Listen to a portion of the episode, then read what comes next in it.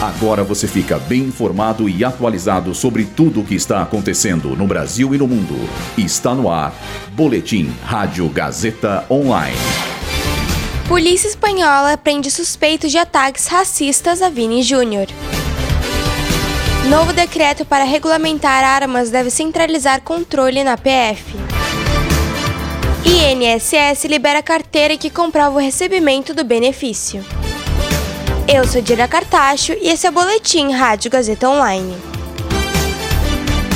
A Polícia Nacional da Espanha prendeu até o momento sete pessoas suspeitas dos crimes de injúria racial e ódio contra o jogador Vinícius Júnior.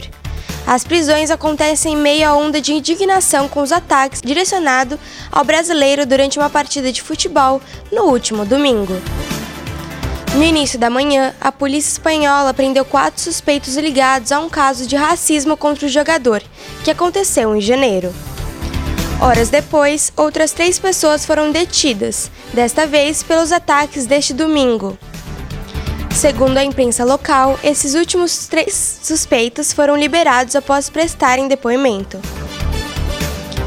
O ministro da Justiça e Segurança Pública, Flávio Dino, entregará ao presidente Lula o decreto com a nova regulamentação sobre as armas de fogo no país. Contudo, o projeto de lei só passa a valer quando for publicado no Diário Oficial da União e ainda pode sofrer alterações.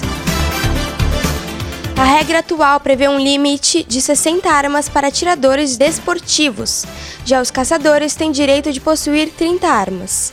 No Brasil, existem atualmente mais de 900 mil armas cadastradas. A nova proposta deve reduzir esses limites, além de dividir os atiradores em níveis. O texto também retira do Exército a competência principal para controlar o fluxo de armas de fogo no país, que ficará a cargo da PF. O governo de Jair Bolsonaro foi responsável pelo afrouxamento das regras acerca das armas de fogo, o que possibilitou maior flexibilidade para atiradores e caçadores. Já o presidente Lula teve como promessa de campanha o aumento do controle da circulação de armamento no país. Agora, o INSS permite a emissão digital da carteira do beneficiário por meio do meu aplicativo Meu INSS. A carteira permite que o cidadão comprove que recebe um auxílio do Instituto. Além da comprovação, o beneficiário também pode utilizar a carteira para ter acesso a desconto em serviços por meio do Banco do Brasil e da Caixa Econômica Federal.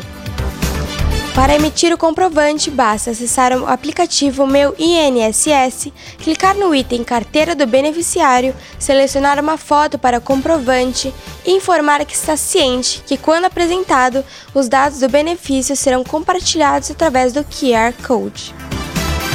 Esse boletim contou com roteiro de Julia Lozano e Luísa Borgli, suporte técnico de Agnoel Santiago, supervisão técnica de Roberto Vilela, supervisão pedagógica de Rogério Furlan, direção da Faculdade Casper Libero, Marco Vale.